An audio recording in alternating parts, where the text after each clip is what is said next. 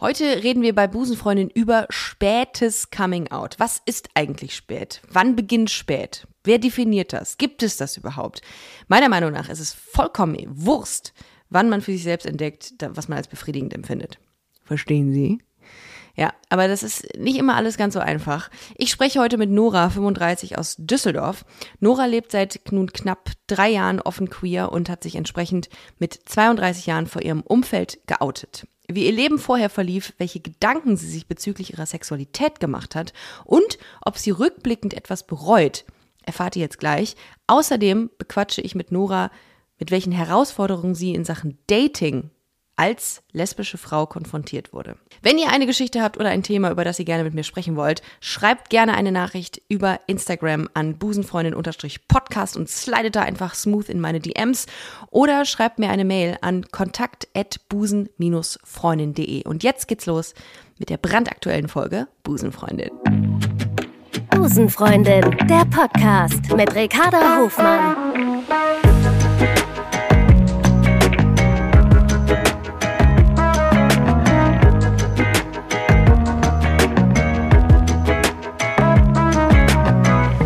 Love is Love. Ich freue mich sehr, dass sie heute hier ist bei Busenfreundin. Hallo Nora. Hallo Ricarda, schön, dass ich hier sein darf. Du hast mich vor einiger Zeit mal angeschrieben und hast mir gesagt, ey Ricarda, ich habe hier eine Geschichte, die würde ich auch gerne mal erzählen.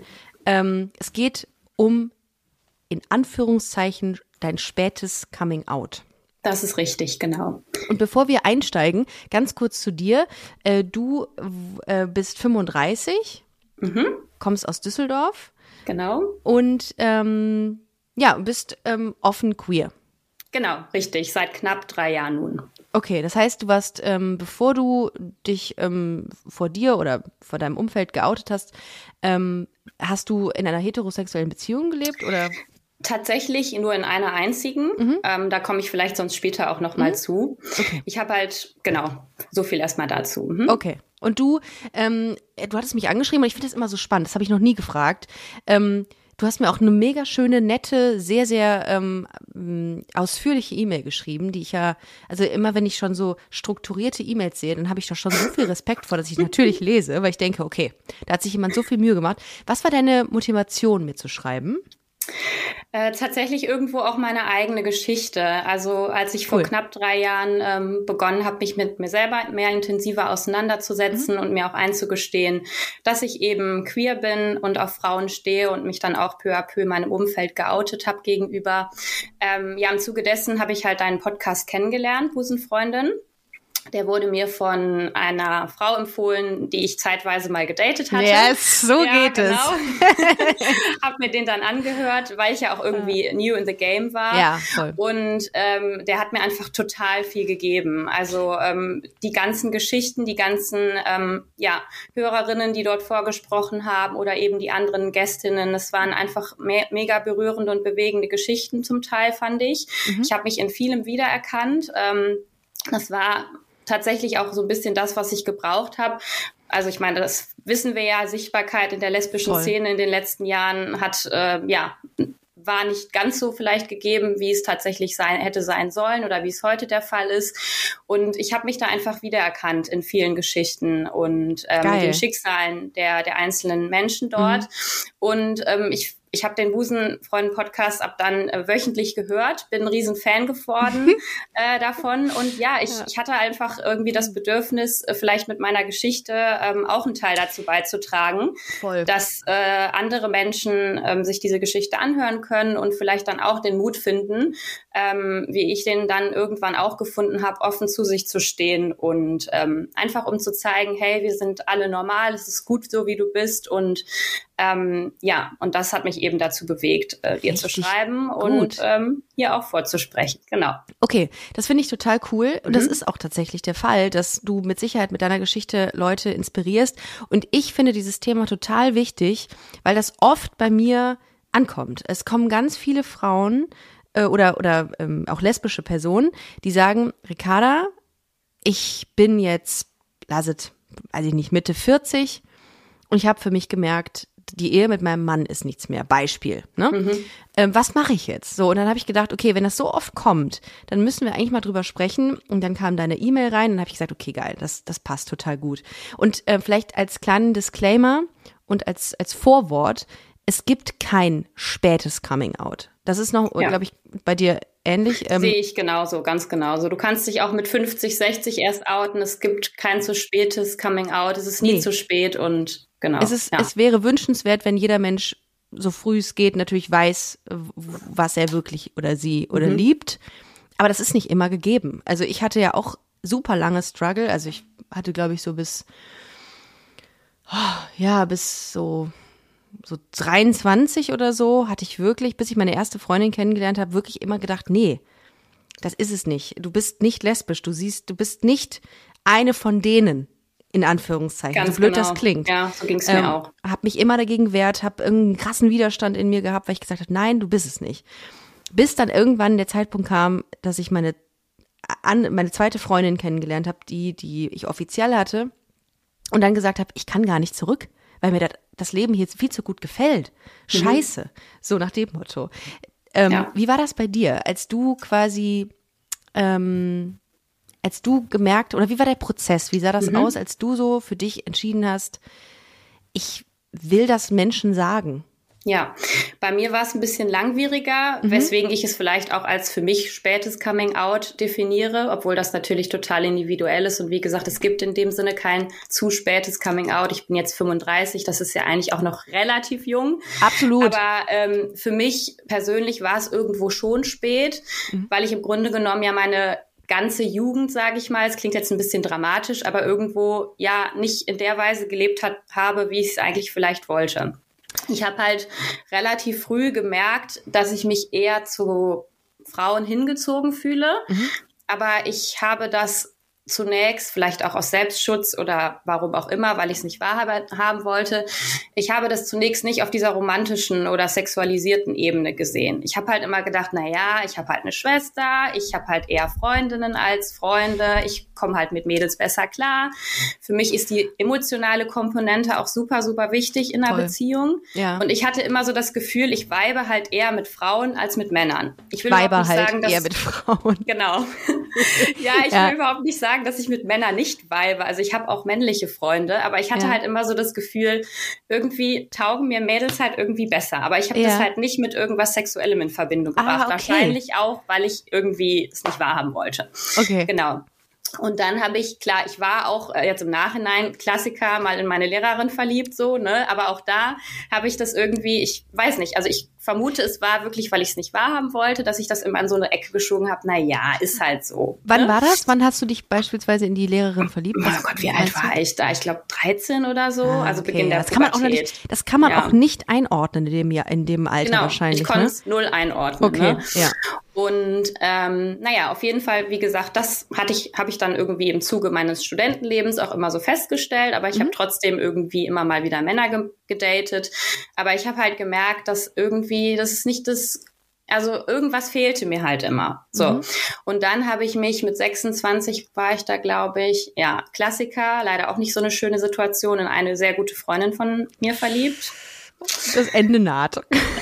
Das Nein. Ende naht und das Ende war dann auch, ja, also. Echt? Ja, es ist äh, nicht gut ausgegangen. Ähm, und kompletter ähm, ähm, Kontakt äh, Ja, was heißt kompletter Kontaktabbruch? Aber ähm, ich habe es ihr dann irgendwann gesagt, weil ich irgendwie eigentlich auch das Gefühl hatte, es beruht auf Gegenseitigkeit. Sonst mm. hätte ich ihr vermutlich auch nicht gesagt. Aber mhm. sie hat es halt negiert. Sie hat gesagt, nein, ist nicht so. Ähm, und dann war es einfach nur noch komisch zwischen uns, weil sie ist immer so ein Scheiße. bisschen. Wir haben halt auch nicht mehr drüber geredet. Ich glaube, ja. ich hätte es besser gefunden. Sie hätte mich irgendwie angemotzt oder sie hätte mir gesagt, pass auf, Nora, ich komme damit nicht klar, wir müssen jetzt mhm. irgendwie erstmal ein bisschen Abstand haben. Das war aber nicht der Fall. Es wurde so unter den Teppich gekehrt und es hat ja. einfach keiner mehr drüber geredet, bis ich irgendwann so weit war, dass ich gedacht habe, okay, ich habe mir das auch nur eingeredet. Einfach nur, weil ich mir die Blöße nicht mehr geben wollte. So, ne? Und ähm, da wart ja. ihr aber noch befreundet und hast du in der Zeit, ähm, ja. in der ihr dann auch befreundet mhm. wart, noch mal irgendwie Männer gedatet, um ihr zu zeigen, guck mal, ja. ich bin nicht queer. Mhm. Ah. Genau, habe ich auch gemacht, ja. Mhm. Ähm, und ich weiß auch nicht, irgendwie ist es dann, wie das manchmal in Freundschaften so ist, einfach hat sich verlaufen. wir haben da auch nie wieder drüber gesprochen dann tatsächlich. Wir haben uns immer mal wieder dann noch sukzessive gesehen. Heute haben wir eigentlich fast gar keinen Kontakt mehr und ähm, ja, das Ding war, sie war halt auch in einem, in einem Circle von anderen Freundinnen mit mir drin und ich habe das ja auch an keinen kommuniziert. Und ähm, ich wollte sie auch nicht in eine awkward Situation bringen, weil ich dachte, naja, wenn ich das jetzt irgendwie überall rum erzähle, dass ich in sie verliebt bin oder war, dann weiß auch nicht. Ich äh, manchmal denke ich zu viel an andere Menschen. Aber, ist, äh, aber ich sehe da gar nicht so wirklich ja. dein Problem oder dein Fehler. Nee. Im, im Weil du hast, du warst ehrlich und Ja. sie hätte dir auch sagen können, du, wie du es gerade gesagt hast, Mhm. ich komme damit nicht so klar, lass mal irgendwie zumindest Ja. irgendwie ein bisschen Abstand oder so haben. Ja. Weiß ich nicht. Aber das, Voll. ich finde nicht, dass es, also das ist jetzt meine Wahrnehmung, dass das nicht Mhm. dein Fehler ist. Nee, retro, retroperspektiv betrachtet bestimmt nicht. Aber in dem Moment habe ich halt so gedacht. Und es war halt für mich sehr hart, weil das war das erste Mal, dass ich das offen an jemanden kommuniziert habe. Oh. Und dann so einen Rückschritt zu erleiden, Total. ist halt, also ist halt, ja, es war nicht Das einfach. hilft einem auch nicht Ja. darin, Nee, weiterhin offen damit umzugehen, ne? genau. Und das habe ich dann auch nicht gemacht. Ja, Ja, dann habe ich, kann ich mir auch vorstellen. Weil, äh, dann habe ich halt, ähm, dann habe ich halt, ähm, was heißt Ex-Freund, da habe ich ja gerade eben schon mal drauf, Mhm. ähm, bin ich schon mal drauf angesprungen. Ich hatte ähm, eine Beziehung zu einem Mann, wo man man das eigentlich auch nicht meines Erachtens Beziehung nennen kann, weil es war eine Fernbeziehung und Mhm. wir haben uns gefühlt einmal im Monat gesehen und ich war überhaupt nicht emotional so involviert, wie man das hätte sein sollen. Und aber das kam danach, weil ich mir wahrscheinlich, also weil ich ja weitermachen musste irgendwie und ich fand den nett und dann habe ich es halt noch mal noch mal mit Männern versucht. Ich habe mir halt auch eingeredet, das mit der Freundin war eine einmalige Geschichte, das wird nicht wieder passieren und ja. Hattest du bis zu deinem 26. Lebensjahr dann keine Beziehung? Mm, Ja, also ich habe immer mal wieder wen gedatet. Ich hatte auch immer mal wieder lockere Geschichten mit wem, aber tatsächlich keine, also außer mit dem einen Mann, keine richtige feste Beziehung. Genau. Okay. Ich habe mich deswegen auch lange Zeit gefragt, ob ich beziehungsgestört bin. Ja, das habe ich weil, auch. Das kenne ich. Äh, das kenne ich. ich mich einfach meines Erachtens nicht wirklich in Männer verlieben konnte Mhm. und ich mich gefragt habe, warum das so ist. Ähm, und ich da ist auch, auch wieder hier, da ich nicht wirklich die Möglichkeit hatte, mich, mich, mich mit anderen lesbischen Frauen zu identifizieren, Voll. die vielleicht so sind wie ich. Ich bin halt, ich sehe halt relativ weiblich aus. Ich, ich fühle mich auch aus, ausschließlich zu weiblichen Frauen hingezogen. Es gab keine Repräsentationsfiguren in, in der Art und Weise in den Medien oder auch sonst immer in der Nachbarschaft, im Freundeskreis. Und ich habe immer gesagt, ich kann nicht lesbisch sein, weil ich sehe ja nicht so aus wie die. Ich habe nicht das Holzfällerhemd an, ich habe nicht die Kurzhaarfrisur und ich bin nicht Ja. gut hand, im Handwerken. Ja. Also Entschuldigung für die ganzen Nee, Klischees. Nee, aber, nee, das Ding ist, ne, es gibt das- ja, so dieses ich halt Bild gedacht. existierte damals nur. Ja, genau. Nur. Und das ist auch völlig okay, dass es existiert. Das darf Ja. existieren, das muss existieren, aber es muss auch ähm, eine, äh, es muss auch die lesbischen Frauen geben oder die müssen auch repräsentiert werden, die eben nicht diesem Bild entsprechen. Und das hat mir Genau. gefehlt. Das, da bin ich Genau. voll bei dir. Und das hat mir eben auch gefehlt und weil es die nicht gab und weil ich mich da in dieses Schema eben nicht, in diesem Sche anderen Schema der typisch lesbischen Frau, sage ich mal, nicht wiedergefunden habe, habe ich gedacht, okay, du kannst nicht lesbisch sein. Du kannst aber irgendwie anscheinend auch nicht mit einem Mann zusammen sein, also bist du beziehungsgestört. Habe ich auch gedacht oft. Also war das, Ja. äh, hast du so ähnliche Situationen wie ich? Kino, alle sind mit ihren Partnern da, mit den männlichen Partnern. Du bist Mhm. immer die, die alleine ist. Ja, ja. Das ist schon scheiße. Voll. Und wie oft, äh, die Frage geht auch an dich, wie oft hast du dich selber ähm, hinterfragt? Also bin ich richtig? Bin ich, ich äh, und lustigerweise habe ich in, im Letzt, in der letzten Episode mit jemandem gesprochen, der sagte, kein Mensch, der queer ist, stellt sich so oft die Frage, bin ich richtig? ja. Und das ist, und, und gerade Leute, die jetzt keine, die es nicht sonderlich leicht hatten, so mit sich und mit ihrem inneren Coming Out, die stellen sich natürlich noch öfter die Frage, bin ich richtig? Ich habe mir die so oft gestellt, ich habe auch, bin auch weinend eingeschlafen mit Ja. dieser Frage. So. ich habe mich das auch jahrelang gefragt. Voll. Also, was, und, okay, dann äh, sind wir ganz kurz bei Mhm. 26. Du, das mit deiner, ähm, mit deiner Freundin ist, äh, ja, sagen wir mal, eskaliert. Das Mhm. ist irgendwie, es kam zu einem Kontaktabbruch oder eure Freundschaft, das ist nicht überlebt. Ähm, und dann hast du diesen Mann, diese Fernbeziehung geführt. Diesen Mann Genau. gedatet und diese Ja. Fernbeziehung geführt. Okay. Genau, dann habe ich äh, diese Fernbeziehung geführt. Ähm, Wo habt ihr euch War kennengelernt? einfach ähm, auf einer Hochzeit äh, im näheren Familien- und Freundeskreis, Mhm. sage ich mal so. Ja. Genau. Mhm.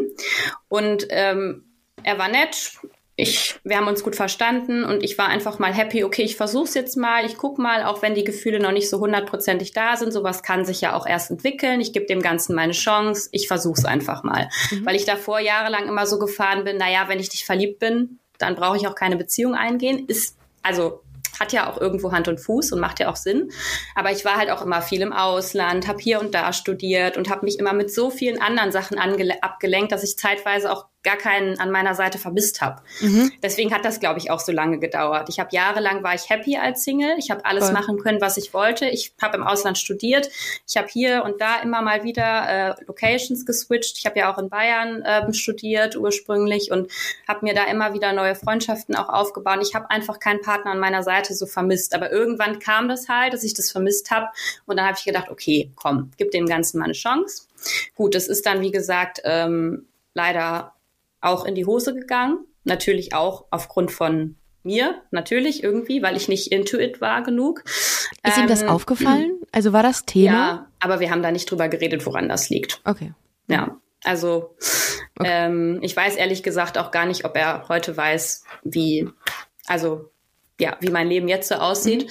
Ähm, wir haben da nicht drüber geredet. Es war einfach so der Klassiker, ja, es reicht halt nicht für eine Beziehung, okay, dann trennen wir uns. Genau. Wie lange ging das mit dem? Mm, ja, also auch okay. echt nicht lange eigentlich, okay. ne? Mhm. Dafür, dass es auch eine Fernbeziehung war. Hat dir das in die Karten gespielt, dass der, dass es eine Fernbeziehung war? Ja, wenn ich ehrlich bin, ja. ja, weil das ist ja gut eigentlich, ne? Dann kannst ja. du sagen, du hast einen Freund, du bist irgendwie in einem in the game drin. In the game voll, aber hast nicht diesen Struggle mit dir selbst, weil er einfach physisch nicht anwesend ist. Ja. Hatte genau. ich auch mal. Ähm, habe ich glaube ich auch gar nicht noch nie drüber erzählt, hatte ich, ähm, als ich, ähm, wie alt war ich denn da?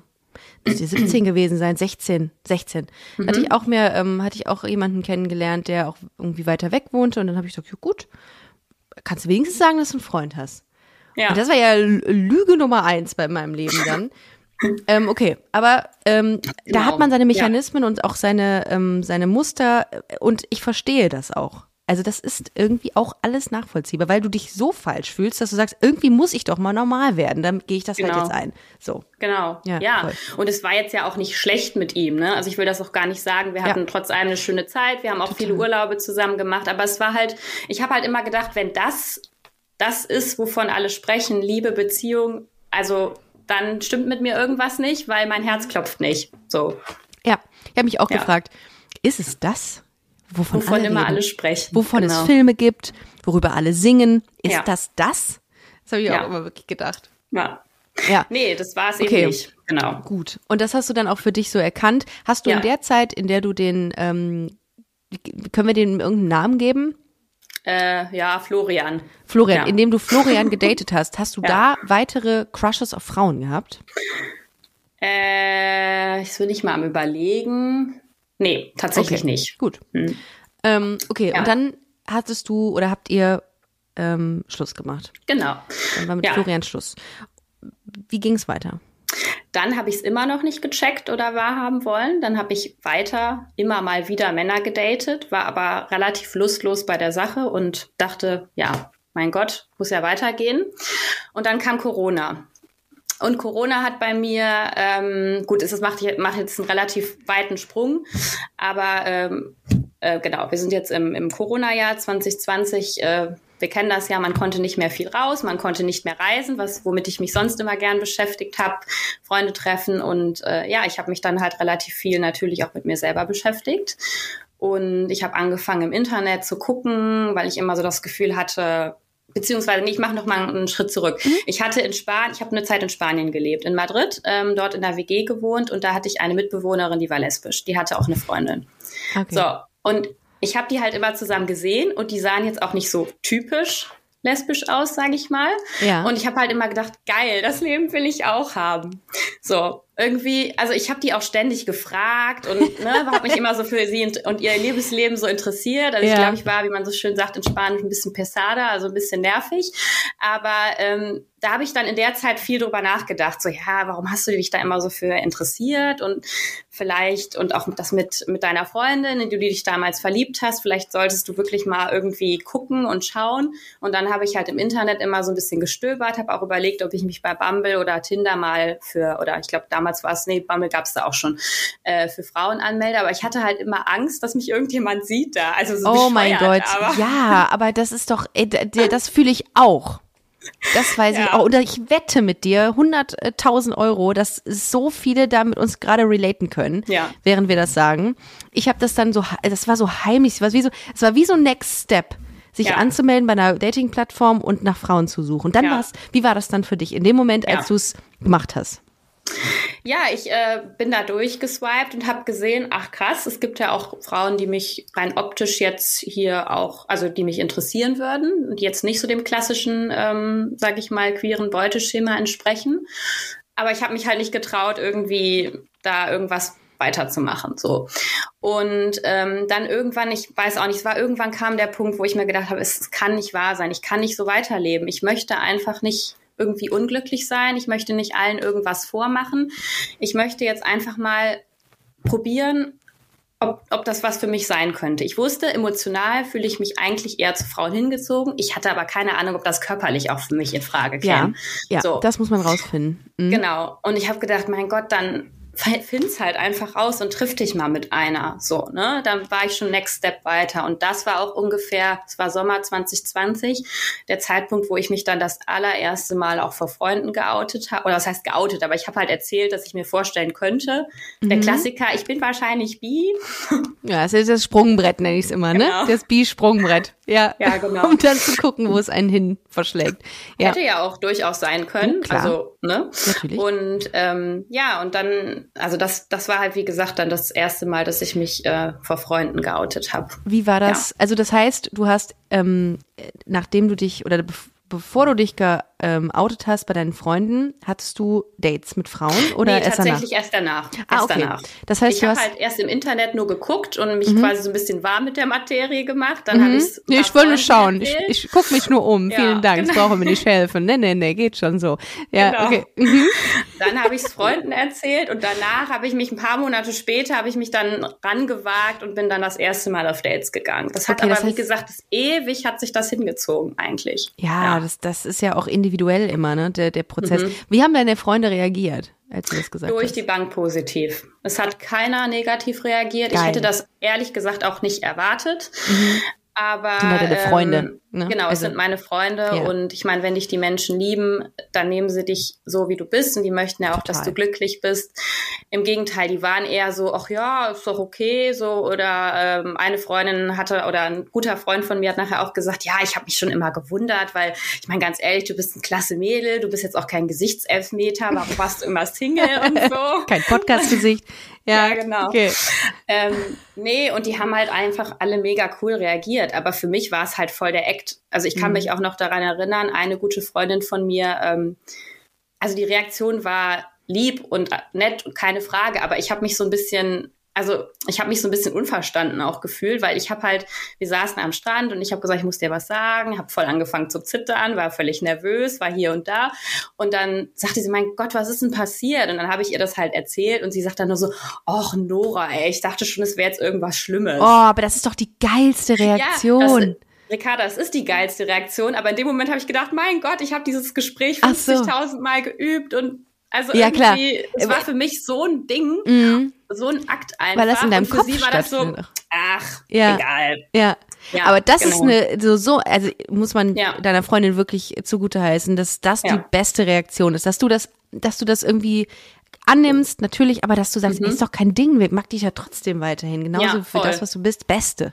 Beste ja. Entscheidung, äh, beste Aussage. Auf jeden Fall. Und wie gesagt, die anderen haben alle gleich reagiert, ne? Ja. Die haben mich in den Arm genommen, haben gesagt, ist doch kein, kein, kein Ding, ist doch nicht schlimm, Hauptsache du bist glücklich und wir sind froh, dass du es uns erzählt hast. Danke für deinen Mut, danke für dein Vertrauen. Also deswegen auch kleiner Appell an, an die Community ähm, vertraut euch, so als kleiner Tipp von mir. Ich habe mich als erstes meiner mit engsten Freundin anvertraut. Also ich würde mich als erstes der Person anvertrauen, von der euch 100 Prozent, 1000 Prozent sicher seid, da wird es keine negative Reaktion geben. Ja, voll. Deswegen habe ich mich erst für meine Freunde und dann für meine Eltern entschieden. Weil ich wusste, also ich wusste, dass meine Eltern nicht negativ reagieren würden, aber ich hatte bei meiner Freundin war einfach so, nee, die, also nee, da wird, mhm. da wird was Positives kommen. Ja. Und deswegen sollte man sich als erstes den Leuten anvertrauen, mit denen es einem vielleicht leichter fällt, weil man halt auch sicher ist, die fangen einen auf. Und ähm, weil man danach wahrscheinlich noch mehr Mut hat, es auch weiteren zu Genau. sagen. Ich glaube, das Ja. da da Ja. da spielt auch viel rein, wenn dir der erste Mensch Ja. sagt, alles cool, so. Ja, Und gibt total. dir das natürlich die Power, das bei anderen Mhm. auch zu machen. Äh, im, im, also de- deutlich mehr natürlich, als wenn jemand Ja. irgendwie ausrastet oder dich sich von dir distanziert. Ich hatte das auch mal. Ich hatte eine, ähm, eine, eine Kommilitonin von mir, hat sich, nachdem ich mich bei ihr geoutet habe, ähm, von mir distanziert und das hat, das hat, das macht was mit einem. Mhm, Da ja. denkt man irgendwie schon so, was zum Teufel habe ich denn jetzt falsch gemacht irgendwie? Ja. Und mag die mich nicht und bin ich vielleicht doch irgendwie nicht richtig so? ja. Und darum ist das gut. Wie haben deine Ja. Eltern reagiert dann? Also meine Eltern haben auch sehr positiv reagiert. Also ich muss dazu sagen, ich habe es nur meiner Mama gesagt und die hat es dann meinem Stiefpapa gesagt. Ich wollte es meinem Papa ähm, eigentlich auch erzählen, aber ich wollte meinem Papa das erst erzählen, wenn ich ähm, eine feste Freundin an meiner Seite habe, damit ich ihm sagen kann, weil ich das Gefühl hatte, so ist es vielleicht mit dem Papa ein bisschen schwieriger, dass ich ihm jemanden präsentieren kann Ah, und ja, sagen okay. kann, das ist das Gesicht, Mhm. das ist meine Freundin, die sieht ganz normal aus, die ist ganz normal und die ist ein tolles Mädel.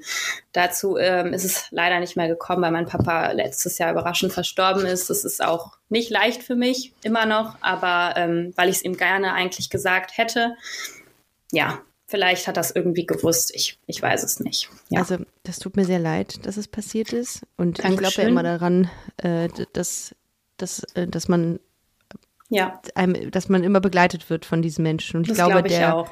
Ja, wird dich sehen und der wird das gut finden, dass du so happy bist mit der Entscheidung. ich denke auch. Ja, ja. Im Nachgang frage ich mich natürlich, hätte ich es vielleicht auch anders machen sollen, aber das, ja, Das hast du so gefühlt in dem Moment und das ist dann auch das Mhm. Richtige. Also vielleicht hast du, hättest du dann einen Moment noch länger gebraucht und so. Ich Ja. frage mich, ähm, ich glaube, ich hätte das nicht hingekriegt, ohne eine Freundin an meiner Seite meinen Eltern das zu sagen. okay. Ja. Weil ich glaube, ich wär, hätte da, ähm, ich wäre da noch immer unsicher gewesen, vermutlich. Mhm. Wie hast, wie hast du diese Sicherheit ähm, Mhm. generieren können? Also warum warst du dir so Ja. sicher, ohne es mit einer Frau an deiner Seite auszuprobieren? Und Mhm. Ich hast glaube, es es- dann gesagt? Ja, ich glaube, also wie gesagt, ich habe es ja nur meiner Mutter erzählt. Meinem Papa, wie gesagt, nicht, weil ich wollte, dass ähm, ich ihm jemanden vorstellen kann. Bei meiner Mama, ich glaube, das war halt auch so ein bisschen dem geschuldet, dass meine Mama halt auch oft nachgefragt hat. Also meine Mhm, Mama okay. wollte immer wissen, hast du irgendwen kennengelernt? Äh, wie sieht's aus? Ist halt so ein bisschen neugieriger gewesen. Man muss dazu sagen, meine Eltern, ähm, für meine Eltern war es immer schwierig, so ein bisschen über Gefühle zu sprechen ähm, was bestimmt auch mitunter ein Grund ist, warum ich mich selber jahrelang so schwer damit getan habe. Also meine Eltern sind großartig, die tollsten Eltern, die man sich vorstellen kann, aber das Thema Gefühle war immer so ein bisschen schwierig. Und bei meinem Papa eben noch schwieriger. Und deswegen wollte ich das meinem Papa eben auf eine andere Art und Weise übermitteln. Bei meiner Mama war es ein bisschen einfacher und die hat halt immer öfters nachgebohrt. Okay. Und ich habe halt zu dem Zeitpunkt schon recht viel Frau, was heißt viel, aber schon freq stark frequentiert, ab und an mal Frauen gedatet. Und ich hatte einfach irgendwann ein schlechtes Gewissen, ihr immer zu sagen, nee, lass mich, ich will nicht äh, drüber reden. Und mein ganzer Freundeskreis wusste es quasi schon.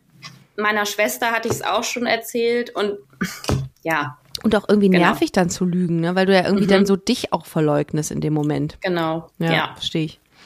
ja. Okay, aber das ist ja schon mal, Und dann habe ich sie halt gesagt. Ja. Das war aber auch nicht einfach. Das war auch schwieriger als bei, bei meinen Freunden tatsächlich. Ja, bei ich meinen Freundinnen. Ja. ich habe das auch.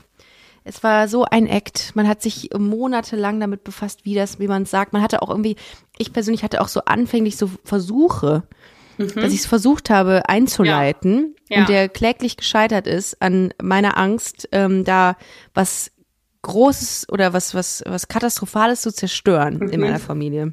Ja. Okay, also dann wusstest dein Freundeskreis und dann wusstest, äh, wusstest auch deine Familie.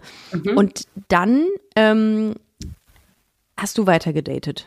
Genau, dann habe ich ähm, weiter gedatet, immer mal wieder wen getroffen. Das hört sich jetzt so an, als hätte ich da irgendwie halb Düsseldorf und Köln getroffen. Also so war es jetzt auch nicht.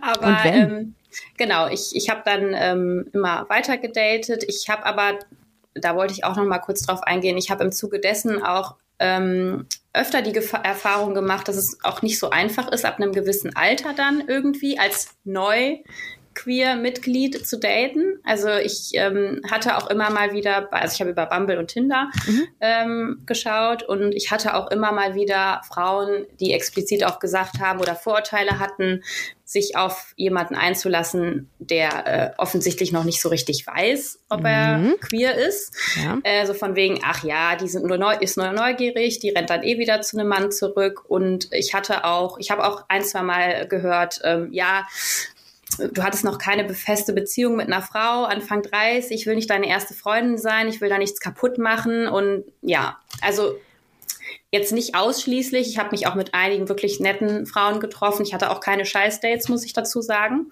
Aber im Vorfeld schreibt man ja immer viel auch. Und das habe ich immer mal wieder gehört. Und äh, das war auch nicht so einfach. Das, ja. ja, aber das, das stimmt tatsächlich. Das habe ich auch schon öfter gehört, dass es diese Ressentiments innerhalb der lesbischen Community auch gibt. Und das, ja. das ist auch gut, dass du es mal ansprichst. Ich finde, manchmal ist das auch so alles immer sehr, sehr verschönigt und so und alles easy peasy. Nein, ja. ist es nicht. Und äh, gerade diese Vorurteile auch bisexuellen Frauen gegenüber, das mhm. ist schon scheiße. Auch zu sagen, ja, ja äh, am Ende rennt sie weh wieder zum Mann zurück. Das ist das Kacke. Man muss ja. sich echt auf den Menschen dann einlassen, egal ob der eine Beziehung vorher hat oder nicht. Also so. Ja, aber ich habe mich dann auch mit einer getroffen, der das in Anführungsstrichen egal war, die gesagt hat, nö, wir können uns ja trotzdem treffen und ähm, ja, mit der hatte ich dann auch, also habe ich das erste Mal dann auch körperlich, äh, also Sex gehabt. Wir haben uns das erste Mal geküsst und wir haben auch das, ich habe auch das erste Mal mit ihr geschlafen, genau. Wie war und, das für dich ähm, nach ja. so einer langen Zeit des Struggles, dass du, also gab es so ein, ähm, so ein Lesbian Awakening für dich, dass du dann sagst, okay, ja. wow, ja, das ist es. Ja, ja, klar, dieses, das war tatsächlich dieses Date, ähm, ähm, wo wir uns dann, wie gesagt, auch geküsst haben und auch was miteinander hatten. Mhm. Und ich fand's einfach grandios. Also, krass, oder? also da weiß man dann plötzlich, ja okay, that's it. Ja, ja, genau. Ich, ich wollte das ja, das war ja auch mein, mein Vorgehen. Ich wollte ja schauen, ich habe ja das auch im Vorfeld so kommuniziert. Ich Gut, hatte noch wollte ich gerade fragen. Ich, ich wollte nur mal nicht, gucken. ob das was für mich ist. Und aber ja. Äh, wenn du magst, ja. können wir uns ja trotzdem treffen. Und sie war halt, äh, also danke an der Stelle, sie war halt so offen, hat gesagt, ist egal, wir können uns ja trotzdem treffen und schauen.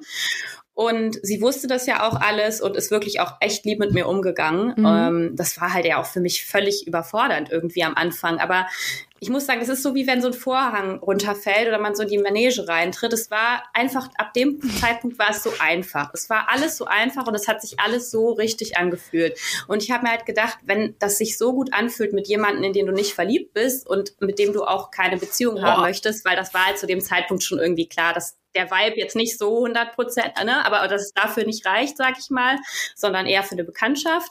Aber dann habe ich mir gedacht, wie muss es dann sein, wenn, wenn du mit jemandem zusammen bist, den du liebst? Boah, ja. Feuerwerk, genau. ey. Ja, ja. und es, es geht vielen Menschen so, wirklich, die genau ähm, an diesem Punkt nicht kommen oder irgendwie Angst haben oder sagen, nee, das kann ich, darf ich nicht, kann ich niemandem antun. Ich, ja, gibt's viele Beispiele für, warum das nicht äh, funktioniert. Mhm. Und diesen Moment nicht erleben diesen ja. Moment des Freiseins, des, oh Gott, das ist das, was ich, was ich fühle. Hier fühle ich unfassbar viel. Und das tut mir immer sehr leid, wenn Leute sagen, die schreiben mir auch, ey, ich bin seit 35 Jahren, äh, das war mal eine etwas ältere Dame, mit einem Mann hm? zusammen und hm. das könnte ich dem nicht antun. Ja. Aber ich fühle was für Frauen. Ja. Ähm, und äh, was würdest du den Leuten raten, die sowas schreiben? Ja, das ist natürlich echt eine super schwierige Situation. Ich meine, ich hatte halt das Glück, dass ich ungebunden war, in keiner Beziehung mit einem Mann steckte Klar. oder irgendwie gar Kinder habe oder wie auch immer. Ähm, aber ich würde nichtsdestotrotz sagen, also du machst dich ja kaputt, wenn du das Leben weiterführst, was du eigentlich nicht weiterführen möchtest. Und du tust deinem Partner ja auch nicht gut, weil der Mann wird ja an irgendeiner Stelle auch merken, dass irgendwas nicht stimmt.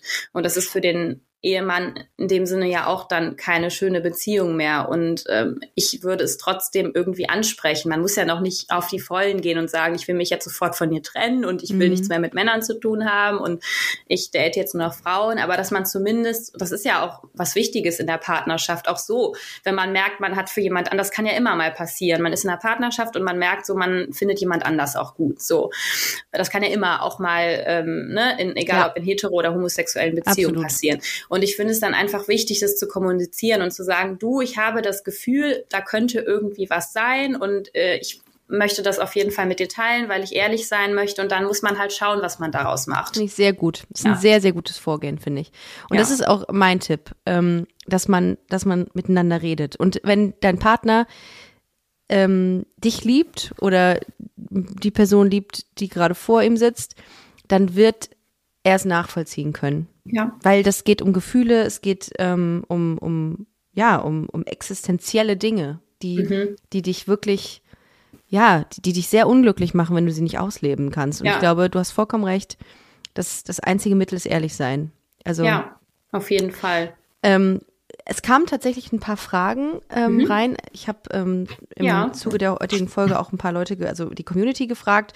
Und was sehr häufig kam, war die Frage, ähm, ob du dich gefragt hast oder ob du retroperspektivisch denkst, was verpasst zu haben im Leben.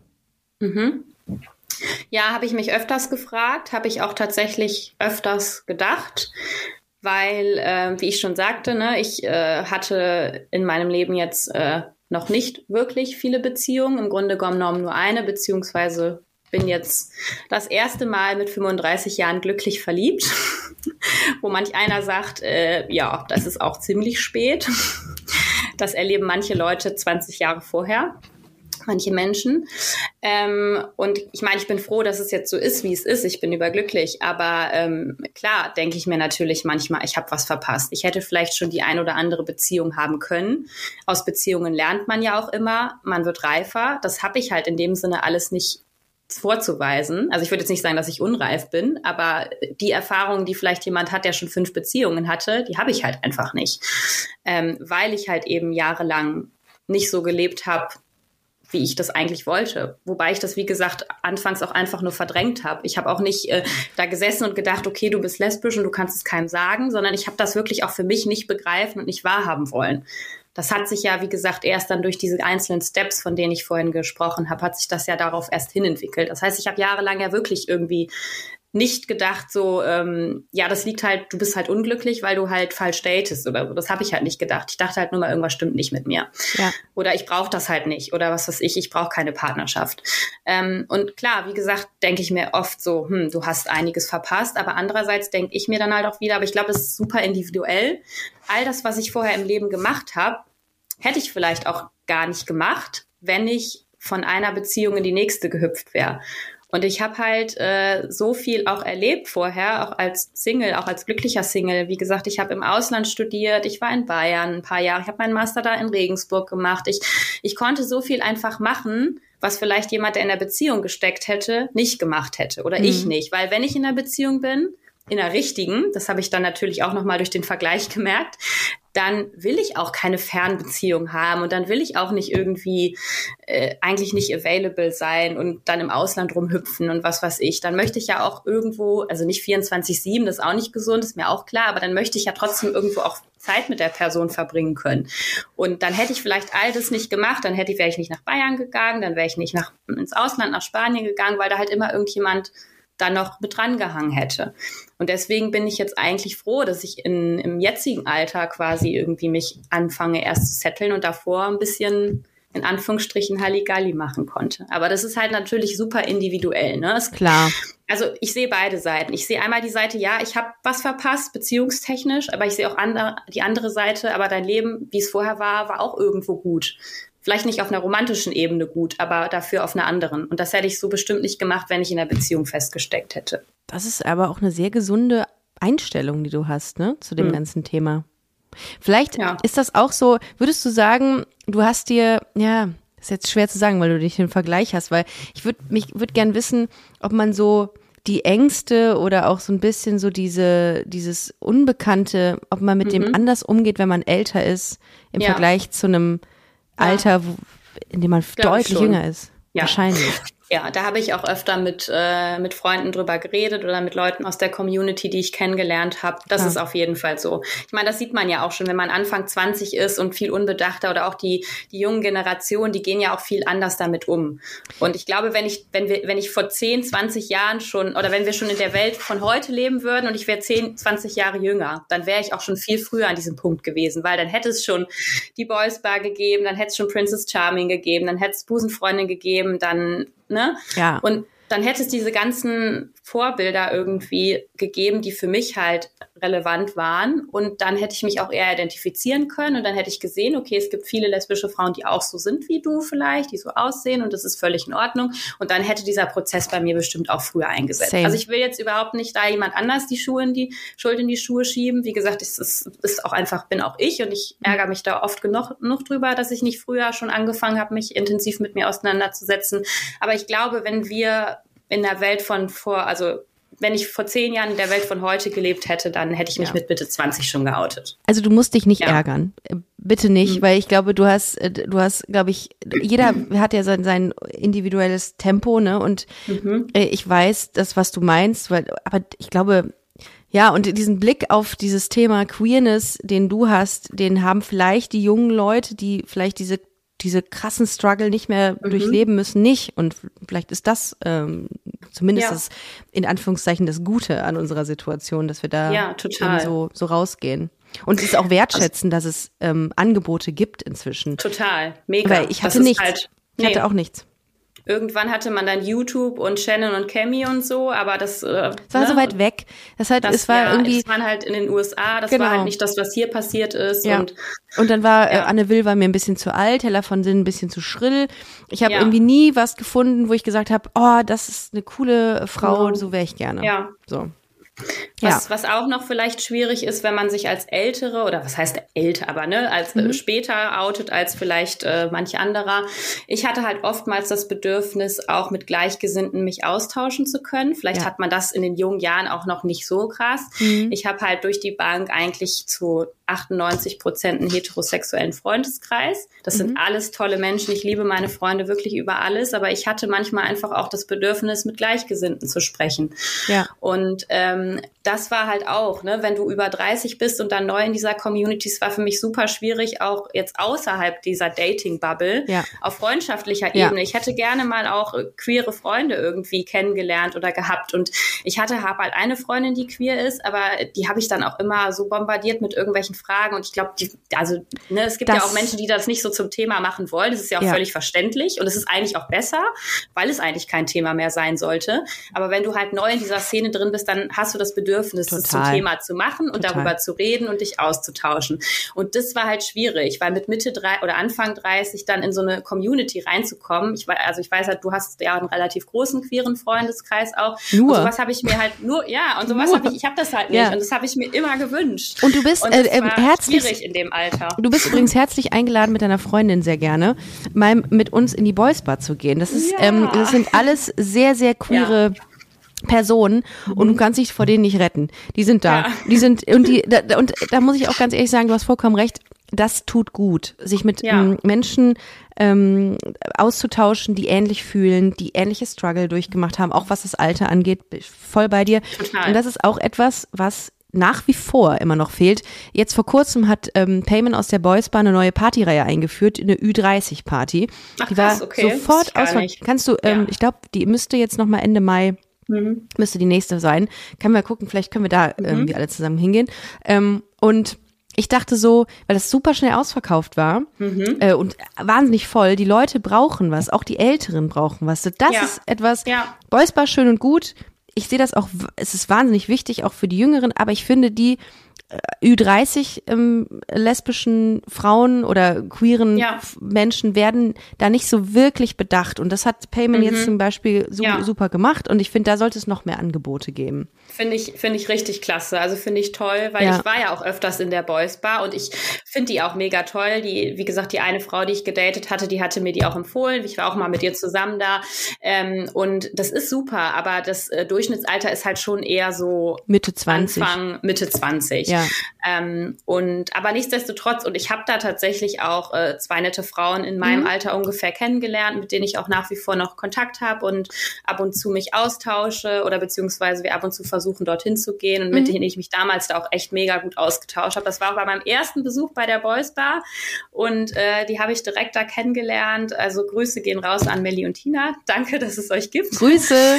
Äh, genau, nee, aber äh, das fand ich halt super schön, weil ich Ja. weiß noch, das erste Mal in die Boys Bar und ich war, also eine Freundin, eine gute Freundin hat mich begleitet, auch da Chapeau, die, also heterosexuell, die sagte, Ja. komm Nora, wir gehen da jetzt hin und du tobst dich ein bisschen aus. Ja. Und da habe ich diese zwei Mädels kennengelernt Ja. und die waren halt Gott sei Dank äh, auch ungefähr in meinem Alter, äh, plus minus. Und äh, das war so ein großes Glück, weil die anderen Besuche, die ich in der Boys Bar hatte, da hatte ich immer das Gefühl, eher, da sind eher Jüngere. Und ich glaube, wenn das bei meinem ersten Besuch so gewesen wäre und ich hätte da gar keinen kennengelernt, dann wäre ich Ja. da nicht mehr so gerne hingegangen. Und, Dating-Apps ähm, kannst du auch nicht so wirklich für nee. Freundschaften und so nutzen. Ich habe mir auch mal Genau. überlegt, ich weiß nicht, könnte ich jetzt auch mal zur Diskussion stellen, wie das so ankommt, dass man mehr Angebote schafft, indem man einfach so Aktivitäten mal anbietet bei Busenfreundinnen. Und zwar nicht, ähm, was und zwangsläufig ähm, unter dem äh, unter dem Dach des Datings läuft, sondern irgendwie coole Sachen. Also ich weiß nicht, ich finde zum Beispiel persönlich immer geil so äh, so Latte Art. Also Ja. klingt jetzt ähm, im äh, Zusammenhang mit lesbischen Frauen ein bisschen weird, ich weiß, aber ähm, so Kaffee finde ich halt mega geil, ne? dass man irgendwie Mhm. Ja. oder Gin-Tastings oder Ja, Wine-Tastings, irgendwie sowas. sowas Cooles und das habe ich auch drüber nachgedacht und mal gucken, also wenn die Zeit es zulässt, dann würde ich mal sowas organisieren und dann äh, ja, sollen einfach mal Leute weil ich mich hat das zum Beispiel mega gestresst früher, dass ich immer nur unter dem, dem Aspekt des Datings irgendwo hingegangen bin. Und ich hätte auch Ja, gerne einfach voll. nur coole Leute kennengelernt Total. oder ne, coole Total. Frauen. Ja. Ähm, was sich daraus ergibt, mal schauen. Aber ähm, nicht so unter Genau. diesem. Ich, mich hat das immer wahnsinnig gestresst. Ja, So. also ich kann das so unterschreiben. Ich wollte natürlich auch auf romantischer Ebene jemanden kennenlernen, Klar. Mhm. aber eben auch auf freundschaftlicher Ebene. Und wie gesagt, ich Und das eine schließt das andere auch versucht, nicht aus, ne? Nee, eben, dass man natürlich nicht. über ja. so eine, ähm, also dass man über Ja. so eine ähm, so eine Ecke dann kommt. Total. Oder CSD, ich meine, CSD ist eigentlich auch eine gute Gelegenheit, aber das ist halt auch irgendwo super anonym. Da geht auch jeder mit seinem Klüngel hin, wie man so in schönen Kölsch auf Kölsch sagt, ne? Und ich hatte halt, ich habe halt eben keinen queeren Klüngel. So, dann Ja. haben mich da wieder meine lieben Mädels begleitet. Also danke Ja. dafür, toll, ne? Eine gute Freundin. Aber ich meine, das ist auch nicht dasselbe, als wenn man da mit Gleichgesichten Ersinnten hingeht. Die haben da, also es war ganz schön, es war toll, keine Frage. Aber die sind dann irgendwann natürlich auch nicht so, gehen da jetzt auch nicht so ab wie, wie jemand, der zur Community dazu gehört. Und ne? wir reden auch Ja. hier von Düsseldorf. Du wohnst in einer, in einer Großstadt, ne? Nähe Ja, Köln. eben. Und wie ist das für Leute, die jetzt beispielsweise, weiß ich nicht, in Ja, Delmenhorst, sage ich immer gerne als Beispiel, wohnen? Buxtehude. Buxtehude, äh, Bad Salzuflen wohnen, um dann Ja. äh, zu merken, hier ist auch in 200 Kilometern nichts im Umkreis.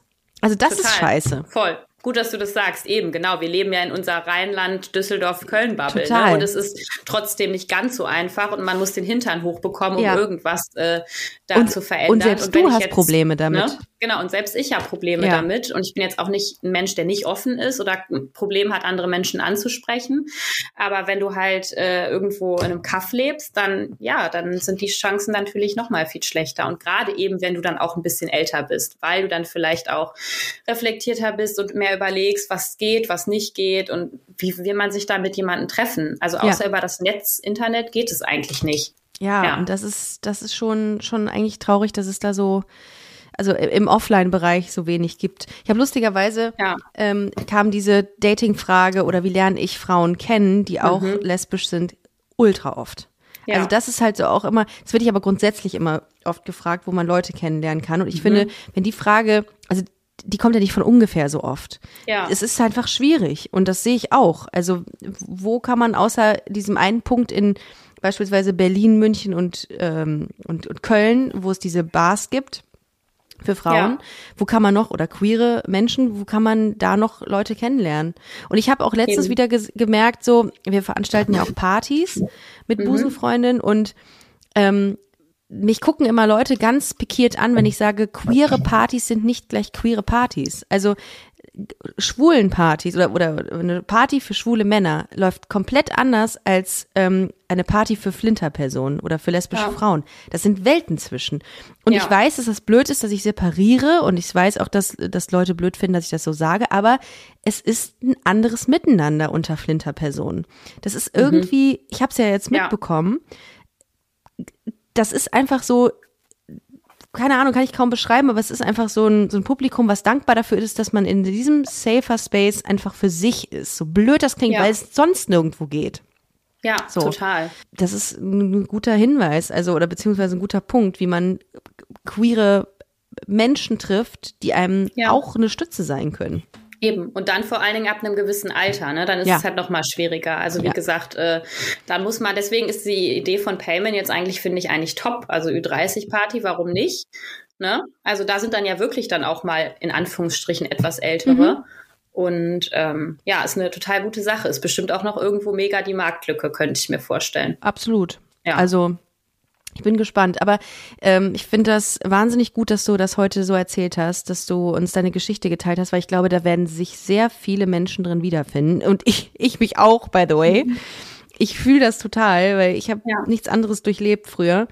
Und was würdest du sagen, so als Abschluss, was das mit dir gemacht hat? Diese Struggle, die du hattest, diese Identitätsstruggle ähm, oder Sexualitätsorientierungsstruggle, was, was denkst du? Ich glaube, es hat mich vor allen Dingen stärker gemacht. Es hat mich ähm, ja gelehrt, dass man auch irgendwo auf sich und sein Herz hören soll und dass es einfach nur wichtig ist, dass man glücklich ist im Leben ähm, weil wenn man von dieser Welt scheidet, möchte man ja irgendwie auch ein schönes und glückliches Leben gelebt haben und so, wie man sich das selber vorgestellt hat. Und es ist völlig okay, wenn das anders aussieht als bei 80 Prozent der Leute. Das heißt, wenn du eben für dich entdeckst, so, ich stehe auf Männer, ich stehe auf Frauen, das ist völlig fein. Ähm, traut euch das zu sagen, traut, vertraut euch jemanden an, euren Eltern, euren Geschwistern, Familie, Freunde, von denen ihr sicher seid, ähm, dass da eine gute Reaktion kommt. Ich weiß natürlich auch, wir leben hier in unserer Deutschland-Bubble, in unserer Rheinland-Bubble und ich hatte auch noch das Glück, dass ich ein sehr tolerantes Umfeld habe wenn man in anderen Ländern lebt und das für, also mit Gefahren verbunden ist, sich mhm. zu outen, dann ist das natürlich noch mal eine ganz andere Total. Geschichte. Aber äh, wenn man das eben das Glück hat, in, einem richtigen, dafür richtigen Umfeld zu leben, dann äh, sollte man das auf jeden Fall machen. Und äh, wie gesagt, ich habe auch für mich gelernt, ich war jetzt 32, es gibt ja bestimmt dort draußen auch 50, 60-Jährige, die sich die Frage stellen. Mhm. Es ist wirklich nie zu spät. Es Nein. ist nie zu spät, Nein. sich äh, zu sich selbst zu stehen. Und, Und, wenn du das mit 80 machst, das ist ja. auch okay. Ja. Ähm, vergeudet die Zeit nicht, nutzt die Zeit, die ihr habt und wenn ihr einfach merkt für euch, das ist das Leben, was ich mir vorstelle, das, was ich gerade lebe, ist nicht das, was ich mir vorstelle, dann ändert was. Äh, tretet nicht irgendjemanden auf den Gefühlen rum. Das ist, finde ich, auch wichtig. Also ne, man sollte natürlich auch mit Bedacht, gerade wenn man jetzt vielleicht noch ein bisschen älter ist und schon in Beziehungen steckt und Kinder hat, da natürlich mit Bedacht vorgehen. Ähm, aber trotzdem, finde ich, ist, fährt man einfach mit der Wahrheit immer am besten. Und ich bin da durch einfach viel glücklicher und viel stärker rausgegangen. Ich bin unglaublich stolz auch auf mich, auch wenn ich, also das hört sich jetzt so, aber das sage ich jetzt einfach mal so, ne? Kannst du. Weil, wie gesagt, vor vier Jahren war ich nicht in der Lage, in den Spiegel zu gucken und zu sagen, ich stehe auf Frauen. Äh, und jetzt spreche ich hier vor keine Ahnung wie viel Menschen. Eine Million. Und, ja, genau. Und sage halt so, ich stehe auf Frauen, ich bin lesbisch und das ist okay so. Und das ist schön und ich bin da stolz drauf. Und äh, das ist einfach eine krasse Entwicklung und die kann nicht nur ich durchmachen, die können auch andere Menschen durchmachen. Ich bin nichts Besonderes. Also, Boah, Nora, aber so stark. Richtig stark. Ja. Richtig gut. Genau. Ich bin gerade mit dir stolz. Das ist ja. Hammer. Das ist wirklich geil. Boah, hab ich einen Respekt davor gerade dass du das so ja. klar benennen kannst, das ist, das muss eine unglaubliche Energie auch. Ähm, äh, ja, das ist auch total befreiend, darf. das so sagen zu können. Ja, also, voll. Und wie gesagt, wenn ich es geschafft habe, dann schafft ihr das auch alle. Also das ist, Respekt. wie gesagt, man muss auch das Glück haben, dass man irgendwie Unterstützung aus dem Umfeld erfährt. Das ist mir auch klar. Ähm, aber es gibt nichts Schöneres, als einfach mit sich im Reinen zu sein und ähm, wenn man ein glücklicher, glücklicherer Mensch ist, ist man für andere ja auch ein glücklicherer und besserer Mensch. Das heißt, euer Umfeld profitiert ja im Grunde genommen auch davon. So, macht das, nicht, das ist nicht nur eine egozentrische Sache, euer Coming nee. Out, sondern auch für euer, für euer Umfeld. Ja. Ey, mega. Das ist wirklich schön, das zu hören. Mhm. Das freut mich auch total und ähm, ich kann dir in, in ganz, ganz vielen Sachen einfach nur beipflichten äh, weil ich das selber so empfunden habe. Ja. Und ähm, ja, es ist toll, dass du dich gemeldet hast. Es ist ein absoluter Benefit für diesen Podcast, finde ich. Ja, danke, dass ich äh, da sein durfte und die Geschichte teilen durfte. Also wie gesagt, ich bin dankbar dafür und einfach dankbar dafür, dass es mir jetzt auch einfach so gut geht und ich einfach privat gesehen, glaube ich, noch nie so glücklich war wie jetzt. Und das kann der Rest auch. Leute, ja ist das eine Motivation. Das ist empowering ja. at its best, finde ich gerade. Aber wie gesagt, die Sachen, die du gesagt hast, äh, haben auch manchmal eben auch eine Schattenseite. Es kommt immer darauf an, in welchen ähm, Räumen ihr euch befindet ja. oder ne, in welchem Kontext. Aber Und es ist ein Prozess. Ne? Man darf auch nicht erwarten, dass man das von heute auf morgen abgearbeitet bekommt. Ich habe dafür ja auch Jahre gebraucht und auch das ist okay. Es ist egal, wie lange das dauert. Hauptsache, ihr steht zu euch selber. Genau. Ja. Wow. Also ich habe gar nichts mehr zuzufügen, außer dass ich das großartig finde, dass du heute hier warst. Wenn ihr auch eine Geschichte habt, die ihr teilen wollt, meldet euch sehr, sehr gerne. Ihr könnt auch gerne auf, ähm, auf Noras Geschichte reagieren. Macht das gerne bei Instagram. Schreibt uns. Ich leite das an Nora weiter. Was auch immer ihr loswerden wollt, tut es. Also ähm, Interaktion ist hier sehr gerne gesehen. Ähm, ja, und äh, insofern wünsche ich dir alles Gute, liebe Nora. Ich äh, hoffe, Dankeschön. dass wir uns im Real Life bald sehen und dann stelle ich dir ja, alle ich meine Freunde ja. vor und dann kleben die irgendwann an dir und äh, dann bin ich froh, dass ich sie los bin. Nein, bin ich nicht. Aber ähm, das, das geht ja oft so, ne? Also mhm. Gerade in Köln immer. Da kommen ja, immer welche dazu. Wir, sind, wir sitzen manchmal in irgendwelchen Biergärten und Miri ist da auch äh, hier von Princess Charming ja, ist ja, ja, auch so mhm. ein Magnet. Äh, die bringt immer neue Leute ran und pff, das ist irgendwie immer schön so ein neuer sehr, Wind sehr und richtig gut. Also mhm. sehr, sehr gerne. Ich sag dir Bescheid beim nächsten Mal. Ach das, ja. Ähm, und äh, bis dahin wünsche ich dir und euch alles Gute und vielen, vielen Dank für deine Geschichte. Mehr kann ich dazu nicht sagen. Das ist großartig. Danke, Ricarda, dass ich da sein durfte, wirklich. Und du machst Top-Arbeit mit deinem äh, mit deinem Podcast. Auch da nochmal ein großes Dankeschön an dich, äh, dass du so für mehr Sichtbarkeit in unserer Community sorgst. Also, Chapeau. Vielen Dank. Vielen, vielen ja. Dank. Mhm. Ihr Lieben, macht's gut. Schön, dass ihr zugehört habt. Bis nächste Tschüss. Woche. Tschüss. Das war Busenfreundin, der Podcast mit Ricarda Hofmann. Mehr gibt's unter www.busen-freundin.de oder auf Instagram busenfreundin-podcast.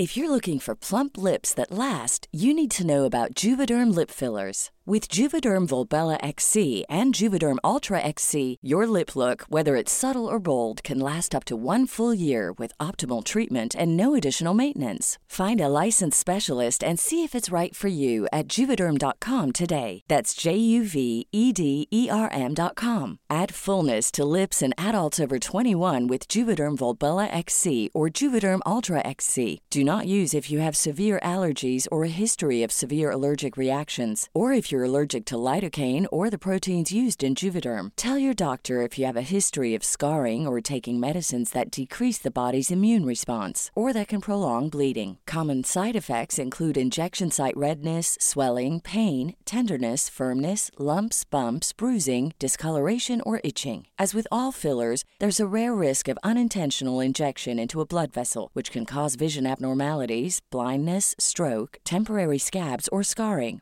For full important safety information, visit juvederm.com.